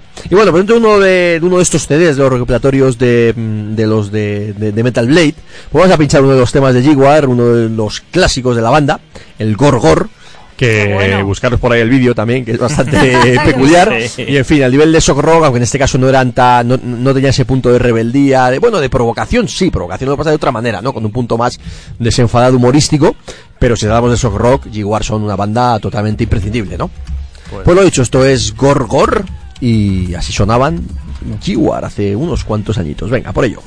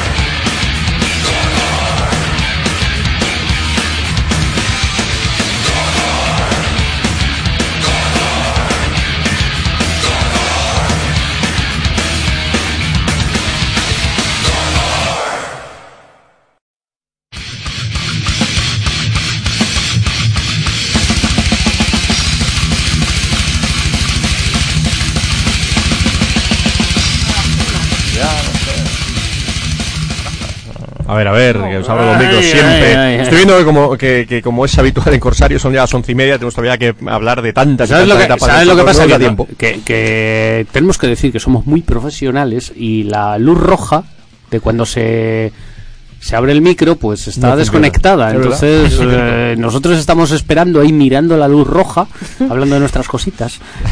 en fin, que digo que no nos va a dar tiempo a hacer el especial completo, a hacer el repaso completo quizás hasta nuestros tiempos. A mí me hubiera gustado que nos diera, bueno, pues que pudiéramos pasar también, pues eh, hablaba de Lordi, que creo que fue una banda que ha recuperado un poquito este, este concepto. Hablábamos también de, de grupos como, bueno, de grupos de, de black metal, ¿no? Que nos pueden gustar más o menos, pero quizás han, han recogido, quizás los que mejor han recogido, con otro tipo de música, pero los que mejor han recogido esta herencia en este sentido de Was, de Motley Crue, etcétera, etcétera. Sobre todo De- porque son los bueno, únicos y de- que se lo creen. o y sea, de Kiss y Alice Cooper en el sentido de, de, de Divertido. pintarse y el espectáculo encima del escenario, pues bandas como, bueno, primero Cradle of Field, Dimmu Borgir, Satyricon, Behemoth, yo que sé, hay un montón de bandas, los 1349 estos, que además suenan como un cañón. En fin, todo esto del cross painting y demás viene obviamente de Kiss y de Alice Cooper, pero a nivel de espectáculo encima del escenario, con fuego, con un montón de, de historias de atrezo y demás, pues, pues en fin.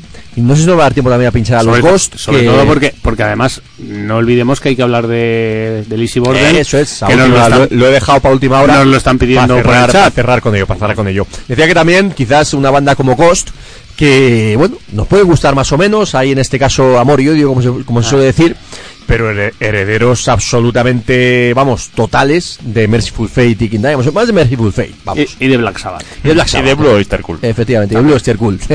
Pero quizás también a nivel de imagen es una de las bandas que ha revolucionado también el panorama, ¿no? No, no tanto como hablábamos en su momento otros, que son muy de, de Marilyn Manson, de. Ramstein, etcétera, etcétera, eh, quizás en otra onda, pero Ghost a nivel visual ha sido un soplo de aire fresco, ¿no? Que también se echa de menos. Ahora Sí. también cuando les ves tres veces ya terminas de ellos hasta gorro. ¿no? Iba a decir lo mismo, que tendrían que hacer algo, aparte de que el segundo disco no es tan bueno como el primero, tendrían que hacer, no sé, hacer algo, porque ya lo que hacen ahora ya lo hemos visto, y eso es, a la tercera, a la cuarta vez, como ya, ya no es, ya no es igual. Ya se no han es quemado muy pronto, quizás, ¿no? Sí, eso es, tendrían que, no sé, o se cortan las cabezas en, No, se habló- se en habló- escena o sacan un disco bueno, bueno. O se Sí. quitan el maquillaje y se, y, y- y se descubre las personalidades. Bueno, incluso, y- incluso Hell, ¿no? Que, Sí, es verdad. que- También es verdad. Les No vimos, este, sí, les vimos en, Leyendas y eh, ¿no? no es una el- banda que empezó en los 80, hay que decirlo. No es que sea una banda nueva, pero bueno, ha, ha- ha vuelto a- o, ha despuntado ahora, ¿no? muy teatral, Sí, y, es verdad. una banda para ver en, en una sala más pequeñita, tal vez no en un escenario tan grande, en un festival y, y de día, ¿no? Pero, pero bueno, sí es verdad que en estos momentos existen bandas que tratan de continuar esa senda, ¿no? Sí. Bueno, vamos a poner una curiosidad, nos vamos a ir a Europa, que todavía no hemos hablado de Europa, y es verdad que pues, lo que hemos dicho al principio lo mantenemos, ¿eh? en este caso no, no se puede decir lo contrario, en este caso a nivel de shock rock y a nivel de espectáculo, eh, ya sea circo, ya sea sangre, Estados Unidos manda, ¿no? En este caso 100% seguro. Pero bueno, también hubo cosillas en Europa, ¿no? Estábamos comentando, bueno, los propios Lordi que decíamos antes, aunque fue años después, pero sobre todo alguien como King Diamond, como Merciful Fate, y bueno, pues también en Dinamarca hubo otra cosa curiosa nos ha traído Pablo, ¿no? Por poner alguna curiosidad. Hemos traído a Geisa, que no serán tan decepcionantes como Impaler, espe- espero, es un hard rock mucho más normal. Tiene la curiosidad además de que eh, tienen al primer batería de Europe y a uno de los miembros de Iron Saber, lo que pasa es que está aquí bajo, bajo seudónimo. Y Geisa lleva unos maquillajes más bien rollo, yo diría, de, de animales, por así decirlo, ¿no? Es una, tienen como, como la, la, la piel de una, de un leopardo, de una, de una cebra. Una entre los Kiss de esta época y los Motley Crue más glamurosos, ¿no? Eso es, invirtieron además dinero, tienen un videoclip para la canción esta que se llama What It Takes, que tiene un escenario brutal como una, más, una máscara de fantasma y ellos se deslizan por ella y tal. Y luego, bueno, pues no salió tampoco Geisa hoy por hoy es una banda completamente desconocida. Está, ahora han tenido un pequeño resurgir entre comillas porque los han reeditado en, han reeditado el disco en alguna compañía de estas que te editan tres en uno en un mismo CD y bueno, pues ahí está pues un heavy metal hard rock bastante interesante. Bueno, pues el disco se llamaba Fantasmagoria como el, como el tema de Annihilator. de Annihilator. La portada, la verdad es que es cutrecilla, pero chula. Es- es atractiva, Dentro de sí. estas portadas cutres había algunas que eran horripilantes, como se me ocurre el otro día lo que pusimos de Alcatraz, que es la peor portada que he visto en mi vida, aunque sea otra historia. Y luego hay otra de estas que son cutres, pero bueno, tienen su puntito, ¿no? Esta es una de esas, ¿no? Como, Mm. Apetece, como apete- apetece verlo y las fotos también están Sí, muy bien. también están chulas, eso es. Se nota Bueno, que había pasta ahí invertida. Sí, eso notar. es. Pues vamos a ver el corte 2, que además se llama Rock School. Efectivamente, venía hoy al pelo. Sí, y en vinilo.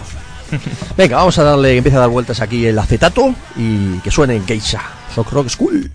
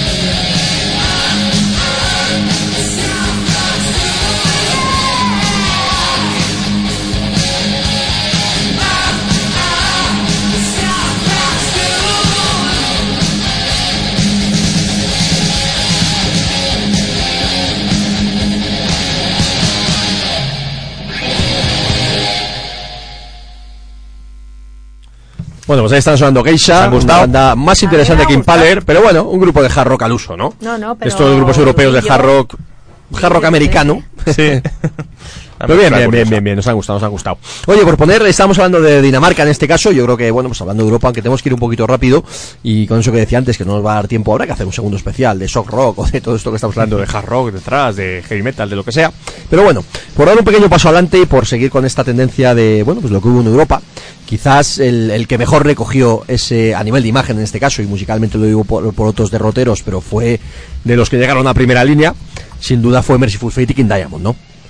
En este caso recogiendo la imagen sobre todo de Kiss y Alice Cooper y bueno pues introduciendo su punto musicalmente más heavy pero introduciendo ese punto de bueno pues de, de historias de terror de Satanismo, de, de satanismo de, de am- de ambientaciones lúgubres tétricas y historias conceptuales además y bueno pues luego además llevando todo ello al directo no Diamond fue un tío que siempre toda la vida sus conciertos han sido pues muy teatrales no totalmente teatralizados. Eh, yo siempre fíjate las veces que he visto a King Diamond siempre he comentado que es como estar viendo un musical Sí. Como estar viendo una obra de teatro, ¿no? Eh, con una historia conceptual, con un montón de, de cosas que van que van sucediendo y él, al modo de Alice Cooper en este caso, interpretando un personaje 100%. A mí es que la voz esa de los grititos no, no me pone nada. Nada de nada. Pobre hombre, pero no. Yo paso de él. A Rocío vamos a, le vamos a dar la- el finiquito, ¿eh? Porque lo que nos ha hecho con lo que nos ha hecho hoy de dos fachas, de, de King Diamond y que luego le gusta Mambo Kur, hoy te está... El Mambo sí que es un shock. ¿no? Sí, un shock. Un shock, es un shock. Rock no sé, pero shock. Hoy, hoy, hoy te estás luciendo, menos mal que te has currado de los.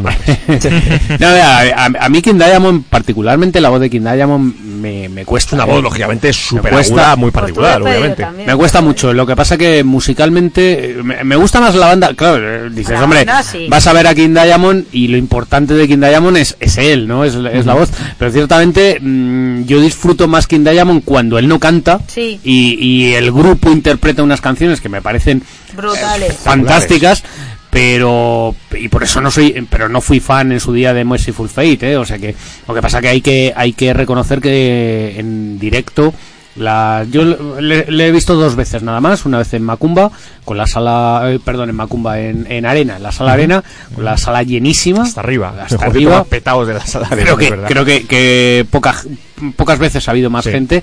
Y luego en, en Hellfest, ¿no? Eh, Sí, Hellfest. Hellfest estuvimos viendo Un hace un par de años. brutal.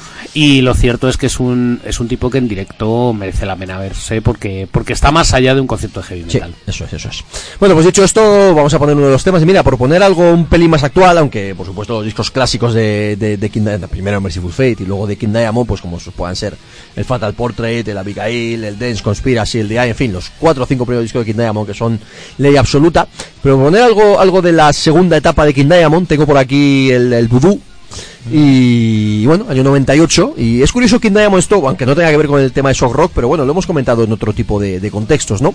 Los artistas que han tenido una, una carrera coherente, sin importar una mierda, la época en la que estaba, los sitios, la. En fin, King Diamond ha sido uno de los tíos que siempre ha sacado buenos discos, siempre ha sacado discos de heavy metal y que siempre ha sonado a él. Ni moderneces, ni experimentaciones, ni gilipolleces. King Diamond es King Diamond, 100%. Y por ejemplo, este Voodoo es uno de esos discos quizás un pelín infravalorados, quizá por desconocidos, del año 98 y que, bueno, pues tiene su puntito. Parece que pongamos el tema título, por ejemplo, que además es uno de los que suele tocar en directo todavía. Pues venga, por ello, esto es Voodoo, esto es King Diamond y fijaros cómo suena y cómo canta, os guste o no, peculiar, pero vamos, a tope.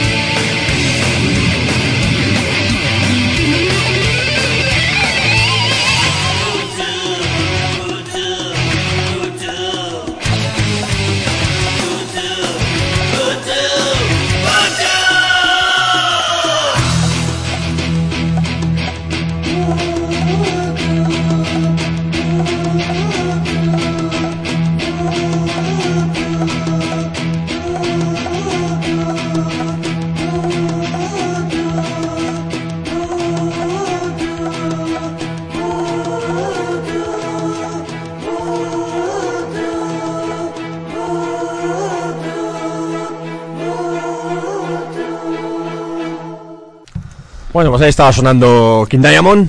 Ahí estaba ese vudú. Y bueno, nos quedamos casi sin tiempo para darle mucha más vuelta a esto del shock rock, pero bueno, todavía nos que queda tiene un par de cositas. ¿eh? sí. Tiene esto nos, para hacer nos estaban diciendo por ahí por el, por el chat, además tienen razón, ¿no? Por seguir comentando alguna de las bandas actuales que, que están siguiendo un poquito esta estela. No hay demasiadas, pero bueno, sigue con cuentagotas, pues hay bandas nuevas que, que no han dejado de lado el, el espectáculo en directo, como puedan ser, nos hablan por ahí de, Ba- de Butcher Butcher Babies, Babies. chicas guapas y explosivas, que además llevan un rollo bastante visual en directo. Por Tanto, ejemplo, ella- tanto ellas como la banda. Como sea, eh, efectivamente. Ellas muy sexuales, muy, muy explícitas. Pero ellos eh, totalmente pintados, Sí. o sea, no, no son especialmente buenos músicos, pero grupo va más allá. cañero además. Yo me acordaba de los Sisters suecos también, que vienen a tocar dentro de no mucho. Y los Steel Panther. Los- no, hombre, estilpante de shock rock, eh, vamos a ver. Vamos a ver. Bueno. Vamos a ver. Glam, ma- Bueno. más Claro, es que ya si nos metemos en el es que ya estamos en el shock rock, ya nos metemos en el glam, en el, eso ya es otra historia. Bueno. Y, y nos olvidábamos también de los de otra de las bandas míticas de este rollo, aunque sea aunque sea musicalmente un pelín diferente, pero los Misfits, ¿no? Un grupo que an- personalmente o particularmente a- yo creo que a ninguno de los cuatro nos gustan demasiado, No especialmente. pero también fue una de las bandas que contribuyó un montón a bueno pues a- al concepto de shock rock y a hacer un bueno pues a tener una imagen muy concreta en directo y llevar un espectáculo en los conciertos particular también las pla- también Plasmatics por ejemplo con Wendy Williams Wendy, Destruyendo grupo, televisores. en fin bastante macarra encima del escenario ¡Y Pero en bueno, España! eso iba eso iba eso iba en España no ha sido Tenemos una petición. Eh, O sea, hay, hay que poner una que empieza por G y que son dos palabras y que era un señor que hacía magia. pues no la tengo aquí ¡No me la verdad. jodas! no no mira pues, Pues busca- qué mal, pues se la- busca en internet, la buscamos tío, en o internet sea, pero no tengo aquí el gran mago Tiene que sonar el gran mago esta noche. O sea, Pues, bueno, uno de los temazos de Bella Bestia. por noche, supuesto. noche mágica. bueno Va- pues ahora, ahora lo busco pero Vamos a Mago, aparcar una ambulancia con un loco que va a salir y que va. No, Dios. Bueno, hay que decir que en España el, el, el shock rock, pues, eh, o el tema visual, pues bueno, no hubo demasiadas bandas que llevaran este rollo. Afortunadamente. Afortunadamente, porque bueno, aquí en España sabéis que No- todo, no se nos daba bien. tenemos la virtud de hacerlo todo peor y más cutre. Y- Pues tenía el chiquilicuatre. en fin. Entonces ya. Pero bueno, si hay una banda que, que hiciera algo parecido a shock rock en España y que, y que tuviera la, la desvergüenza de, de hacer el, de, de llevar esas pintas en directo y, y llevar un paso más allá el tema visual, pues fueron Bella Bestia, ¿no? Sí, sí, sí. Y también barricada, ¿eh?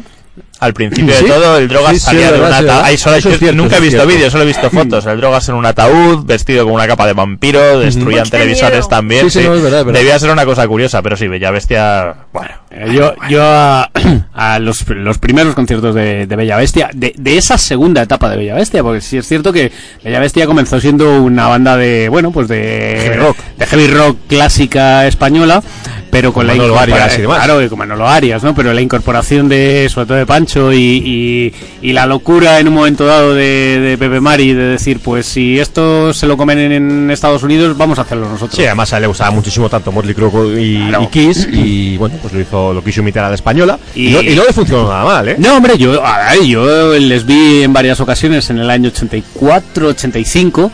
Y, y bueno, y aquello en el rocódromo de, de la Casa de Campo, que es un, recinto, bueno, pues eh, Rocío se acuerda porque, porque vivimos aquella época, ¿no? Un recinto enorme. Y, bueno, pues en varias ocasiones tuvimos la, la fortuna de ver aquello de, bueno, pues la llegada con la con la famosa ambulancia y la bestia salía de la ambulancia y le metían ahí a toda la batería y bueno, pues es una cosa una cosa muy bizarra. Y los vestidos de, de leopardo imitando Sí, esa, sí, esa sí, imagen sí. de las de 24 Motley horas de la radio recuerdo verles y, y con la voz de Pancho pues absolutamente memorable no y de esto de toda aquella época de de voces agudas. no, no, no, bueno, eso es una cosa. Decimos memorable por no, por decir otros epítetos que a lo mejor no serían tan agradables. Pero bueno, en cualquier caso es una, una parte de la historia ochentera de- del heavy o del hard rock español que, que bueno, pues, pues a día de hoy se mira o se puede ver con, con cierta, en fin, diversión, ¿no? Pero que en ese momento hubo que echarle muchos cojones para, para hacer muchos, aquello, ¿eh? ¿eh? Muchos. Para hacer aquello y sobre todo para eh, cuando se quitaban las pinturas ir al canciller y la peña les miraba y decía, no, es que estos son los de Bella Bestia, ¿no? Y bueno, fue, fue una historia. Pero ese, ese lista para lista para matar era, ¿no? Sí, lista sí. para, para matar, pues creo que estará y que pasará ahí a la historia. Y con, con un puñado de canciones muy divertidas y desde luego Gran Mago a mí es, es la canción de Bella Bestia por antonomasia. Soy- Bueno, pues ponemos el Gran Mago. Ah, hay que ponerla, hay que ponerla poner a el primer cantar disco aquí. Y el, y el rock and rollero, pero bueno, el Gran Mago creo que es uno de los temazos sin duda y, y nada, tiene que sonar, tenía que sonar. Así que lo dicho, esto es Gran Mago.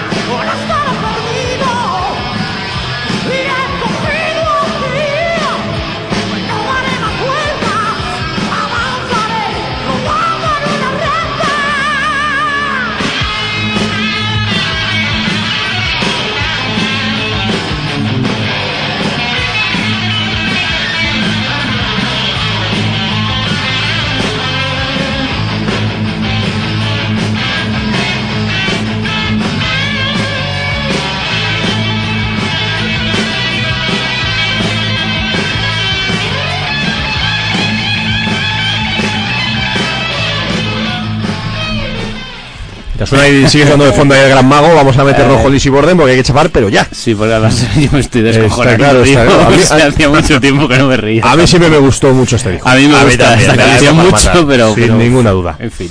Bueno, pues el, el jueves, pa- el jueves digo, el, eh, sí, jueves, el jueves, jueves. jueves, jueves estuvimos viendo a Lizzy Borden y Explosion en la sala Caracol aquí en Madrid, había ganas, había ganas, la verdad es que yo había tenido la, la oportunidad de verle hacía tres años creo que fue en Hellfest y la verdad es que no se marcaron un buen concierto precisamente. Mira que a mí me gusta Lizzy Borden, pero en Hellfest fue un concierto muy malo, muy malo, pero no deja de ser una de las bandas clave del estilo, una de mis bandas favoritas desde siempre. Y si hablamos de shock rock, Lizzy Borden es absolutamente referencia, ¿no? Eso no son fachas americanos, ¿verdad? Pues seguramente sí. Pues Yo, no fui. Yo no fui. Americanos solo hay fachas y superfachas, o sea que entiendo que. Y Pero si no, vamos, mira no- la- las elecciones últimas. Pero vamos, no creo que tanto como los sureños, eso seguro. No creo, No, no. un poquillo, sí. En fin. Bueno, Lizzy- ¿tú Li- qué tal? Lizzy Borden gira 30 aniversario y bueno, pues eh, luces y sombras, no sé, pero en general bien, ¿no, Pablo? Sí, a mí me, yo no lo había visto nunca y me gustó mucho. Yo el único pero que pongo, de verdad, fue que hicieron la, la típica jugada de banda americana que, por ejemplo, ya nos hizo Cinderella y nos han hecho Dokken y tantos, que tocaron un- una hora y cuarto, digamos, algo así. Sí. Lo demás, el setlist bien elegido, arriesgando a tope, creo que solo tocaron un tema de los 2000, todo lo demás fue ochentero, bien por ellos. No, no, bueno, vamos a ver, tocaron dos temas de- del último disco, muy bueno por cierto, de Appointment of Death, tocaron el, Ah, el Tomorrow Never Comes y el Under Your Skin, que son dos temazos espectaculares, y el resto creo que todos clásicos ochenteros, sí, es cierto. Eso es, eso es. Y, Y lo- echar de menos algún tema, en fin, algún tema de la época no tan macarruza, Ujú. el, el a, el, el Love a Crime o cosas de ese tipo, ¿no? Pero en general creo que el repertorio estuvo bien elegido, ahora muy cortito, muy A mí, cortito. a mí me sorprendió que, bueno, metieron sobre todo de lo que tú dices, de su lado más, más heavy metalero. No tienen algún tema que ya es más hard rockero y no esos brillaron por su ausencia. Me gustó mucho el propio Lizzy que tenía, bueno, en, en una versión más pequeñita y tal, pero el magnetismo de meterte un poco en lo que está interpretando Sí, es estilo verdad. Alice Cooper, pues aunque no llevara un gran montaje, porque al final todo se basaba en las máscaras y en la y en la pinta que llevaba él, Sí. pero te metía bastante. La- de primeras como, bueno, pues como momificado de alguna manera y sobre todo pues con una serie de máscaras eh, relacionadas con lo que iba con lo, de lo que habla cada tema. Sobre todo impresionante la primera que sacó, una máscara Sí, triple, sí. la verdad es que con tres caras como cosidas, cada una mirando para un lado, que era una, era una pasada. Y luego pues diferentes máscaras de todo tipo, ¿no? También pues eh, de repente en el Notorious creo que era sacaba un bate de béisbol, eh, yo que sé si iba cambiando de ropa de vez en cuando, me moló mucho, no, me acuerdo qué tema fue exactamente, el, puede que el, el, el Rod of Iron, que sacó una especie como de, como de capa raída con una Sí. especie de pecho así a lo, a lo, a lo romano, en fin. Mm, Llevaba buena banda además, Sí. estaba estaba Aira Black, que ya estaba en Vicious Rumors y vamos, que él tocaba un montón, el bajista no sé quién era, pero tocaba El también. bajista lleva también un tiempo con Lizzy Borden y luego el batería es el batería clásico de Lizzy Borden, Joey Que es, es el hermano de Lizzy Borden. Ah, eso no lo sabía. Es el hermano pequeño, sí, sí. Ah, mira, curioso. Mm, Pues mira, a- ahora sé por qué se parece. sí, ¿verdad? es el hermano, el hermano pequeño de, de él, claro, así estaba, estaba Sí. en todas las etapas de la Por banda. cierto, aunque sea muy rápido, Pablo, ¿qué tal esa Explosion? Yo llegué justo al terminar. Pues muy bien, la verdad es que yo no les había Un poquito vendrán aquí al programa. No les, el ha- había visto, nunca no me había coincidido bien, porque sí que les tenía, digamos, fichados con ganas de verle y un hard rock fenomenal. Tuvieron la mala suerte de que, bueno, pues se le rompió una cuerda al, al cantante, el de la guitarra. A Guille, Y Guillermo. eso es, tuvieron que parar un momentito, pero bueno, fueron, estuvieron simpáticos mientras, un par de bromas mientras eh, la cambiaba y afinaba, y allí siguieron y, y fenomenal, vamos. Hicieron, además comentaron que decían, qué pena da a veces, venían a decir que las bandas españolas se les hace menos caso que a las de fuera y tal, porque joder, por lo menos el, el, el mismo, porque hay calidad de sobra, y mira, ellos, hay, hay veces que ese, ese argumento alguno te lo dice y dices, "Bueno, calidad de sobra, pero no serás tú. Pero en, pero en, pero en este, caso sí. En, en este caso inco- incontestable, o sea, con todo, todo el peso para poder decirlo. Lo, lo hicieron fenomenal. Además creo que presentaron un par de temas o algo así de nuevo disco, ¿no? Sí, eso es, tocaron, tocaron temas nuevos eh, junto con temas antiguos, una versión de Guns N' Roses de You Could Be Mine, que ya quisieran también hacer Guns N' Roses ahora cantada también y tocada también. Y vamos, con yo tengo ganas de oír el, de oír el segundo, la verdad estuve perezoso, me iba a pillar el, el disco, pero luego como buah, tenía que madrugar un montón, me fui corriendo de la sala y luego dije, pues mira, la he jodido. Así que, pero bueno, tengo Sí, ganas porque de- además vendían el disco más camiseta por 10 pavos. Sí, por eso, es que estaba regalado. Lo que pasa es que se me. Bueno, pues ya te digo, ya sabes que me fui muy rápido porque tal. Y, y no me di cuenta. Te dije, perdiste una, una birra y unas tapas de puta madre en el bar de la esquina. nada, tenía yo que dormir. Bueno, bueno y nada, pues Lizzy Borden, como decíamos, pues una pena que fuera muy que fuera tan cortito eh, y, y y fíjate, eh, eh, otro detalle. Es verdad que, pues sí, Lizzy Borden lamentablemente pues nunca ha sido una banda de primera fila, aunque ha sido una banda muy, muy reputada y bastante reconocida y demás, pero yo me esperaba mucha más gente en la sala. Teníamos Caracol, mm, bueno, mm, media entrada siendo generosos, ¿no? Sí, media un poco corta, sí, pero. Además media- no era, no era caro el concierto. Para nada, valía, para, sobre todo para los precios que manejamos ahora, que ya el, parece que el estándar del Guiri Sí. son 30 euros Ujú. y valía 18 19, si no recuerdo mal. Ah, ¿sí? Sí, sí, estaba, Bueno. estaba muy bien. Y además con el ama- detalle amable de que yo me había pillado la entrada por internet y me la cambiaron en la puerta por una de color mucho más Sí, bonita. eso la gente de Crea lo está haciendo últimamente y tenemos que, que agradecérselo, destacarlo y agradecérselo. Y bueno, pues el repertorio, aunque fuera un pelín corto, pero es verdad que pues repasando muchos de los temas eh, más conocidos y más clásicos de, de Lizzy Borden, cada tema pues interpretando un poquito, como decíamos, el personaje de lo que habla la canción y demás, la banda muy metida. Fíjate, fue curioso que obviamente Lizzy Borden es el protagonista, con eso esa forma de cantar aguda, esos saltos tan marca de la casa y demás, pero fue una banda, ¿no? Eran cuatro tíos que iban todos a una y la verdad es que en ese sentido todos muy metidos en el, en el papel de la banda y bueno, pues, Todos con su momento de protagonismo, Sí, además. verdad. Hubo, pequeños solos de todos los músicos y estuvo estuvo bastante chulo. Quizás el guitarrista vestido de una manera más moderna, de Rob Zombie, por decirlo así. El bajista también, quizá un poquito en esa onda. Y Lizzy Borden, pues como decíamos, en plan momificado, con la cara pintada de blanco, los pelos en plan a lo, a lo loco, a lo Eduardo Manos Tijeras, algo así. Sí. y Decir también que cantó bastante bien. Sí, Había perdido verdad. quizá el único, la única parte del registro, claro, es normal porque ya han pasado muchos años. El, el agudo más agudo lo había perdido. pero, pero oye, muy, muy decente, muy Sí. bien, muy muy bien. A nivel de repertorio empezaron directamente con el Master of Disguise, que bueno, pues si tiene que haber un maestro de disfraces a estas alturas, pues el Lizzy Borden, ¿no? Y a lo, a lo mortadelo, como decía yo, yo de broma. Se cambiaba en cada, en cada tema, sacaba una cosa distinta y luego, pues bueno, pues muchos de los clásicos de la, de la banda, ¿no? El Notorious, el Rod of Iron, el, el Psychopath, el American Metal, que no podía faltar, con una bandera de, de Estados Unidos por un lado y una, y una especie de bandera española por, por detrás. De los, de los chinos una totalmente. especie. Sí, es que era una roja, roja verde. No, no, no, es que era una especie, me refiero, porque era una especie como de bandera hecha vestido, ¿no? Y entonces, Ah, vale, claro, vale. claro, eso me Bueno, refiero. la bandera española no, no es que tenga un, un No, ámbito no, no, cromático no. elevado. No, es hecho especie como de vestido blusa Ah, vale, mezclando vale. trozos de bandera americana y española. Se hicieron un par de versiones también, que eso quizás fue un poco raro, ¿no? Es decir, con todos los temas que puedes tocar y te metes un par de versiones, ¿no? Pero bueno, tocaron el, eh, una versión del Roll. De Rainbow y para cerrar, que esto también fue un poquito feo, fue una versión del Bon Jovi Wild, Steven World, ¿no? A mí me extrañó que no cerraran con Give Them the Axe, Sí, que fue sí, un sí. poco lo más legendario que Sí. tiene. Nos faltó, ¿verdad? Sí, lo pedía la gente a gritos y ni puto caso, claro. Sí, además para sacar el hacha y demás. Pero bueno, en general yo creo que buen concierto, lo pasamos bien, lo disfrutamos y, y bueno, pues ahí estuvo el concierto, en este caso, pues bueno, chulo, interesante que hemos ido esta semana. Ya dicho esto, pues cerramos el especial de Show Rock, como decíamos, nos ha falta comentar un montón de cosas, habría que hacer un segundo especial, sobre todo, sobre todo de la parte más, no sé, más actual, por decirlo así, ¿no? Sí, sí, sí. Volveremos. bueno, a nivel clásico creo que ha habido un buen repaso interesante. ¿Qué tenemos esta semana? Pues esta semana yo creo que ya vamos a empezar a tomar eh, entrevistas. Tenemos un montón de entrevistas por ahí pendientes y esta semana igual a falta de confirmación, pero bueno, casi seguro es muy probable que tengamos por aquí a Juanjo Melero, nada más y nada menos, muy bien. guitarrista clásico de Sangre Azul, que presenta nuevo disco Pies de Barrio y lo va a tocar en un, el día 19 creo que es en la sala Paddock. Va a haber una presentación, un pequeño concierto, presentación del disco y bueno, pues se comenta, se supone, se rumorea que puede haber una pequeñita reunión de Sangre Azul para tocar algo ahí como ya hizo la vez anterior Uy. cuando presentó a nivel doméstico. ¿Cuándo es Así el concierto? Las- Miércoles, Miércoles, 19, sí. si no me equivoco. Bueno, y esta semana intentaremos, al menos yo intentaré ir a ver a Graham Bonnet. Ujú, para- Yo estaré viendo el jueves estaré viendo a Gan y el viernes seguramente estaremos viendo a Graham Bonnet también.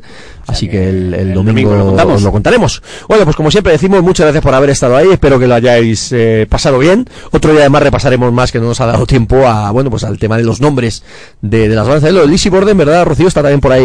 Es, es curioso, ¿no? Sí, El nombre de de- Lizzy Borden. El Lizzie Borden era una chica que de buena familia, nacida en Massachusetts, que tenía una hermanita, todo muy bonito y tal. Y eh, parece ser, porque luego la echaron la culpa a ella y a la hermana, pero más a ella, que se cargó al padre y a la madrastra le metió como 40 hachazos y se quedó tan ancha. Luego al final eh, fue un cúmulo de las arrestaron y tal, pero nadie pudo probar al final qué realmente pasó. Se les echó la culpa, pero nunca la metieron en la cárcel y murió de neumonía con 66 años y le dejó toda la fortuna a organizaciones de rescate de animales. O sea, un encanto ha la gustado, ¿eh? Disney Borde. Bueno, pues dicho esto, cerramos la semana que viene más corsarios, como, como decía, pues eso, que lo hayáis pasado bien, que, que acabéis la semana de maravilla y sobre todo que empecéis esta nueva semana de puta madre. Va mañana fiesta al menos aquí en Madrid, así que nosotros no madrugaremos mañana, que no es poco. Y la semana que viene, pues más corsarios. Cerramos con, con Easy Borden, cerramos además con su mítico directo, el Mardes Metal Road Show, que lo tengo en direct, en vinilo, que es un puntazo, suena de la hostia. Y hay un tema, como decíamos, que faltó el jueves y que aquí en Corsario pues va a ser perfecto para cerrar el, programa. Y vende Axe. Venga, buenas noches, os dejamos con Onda Metal Maniac.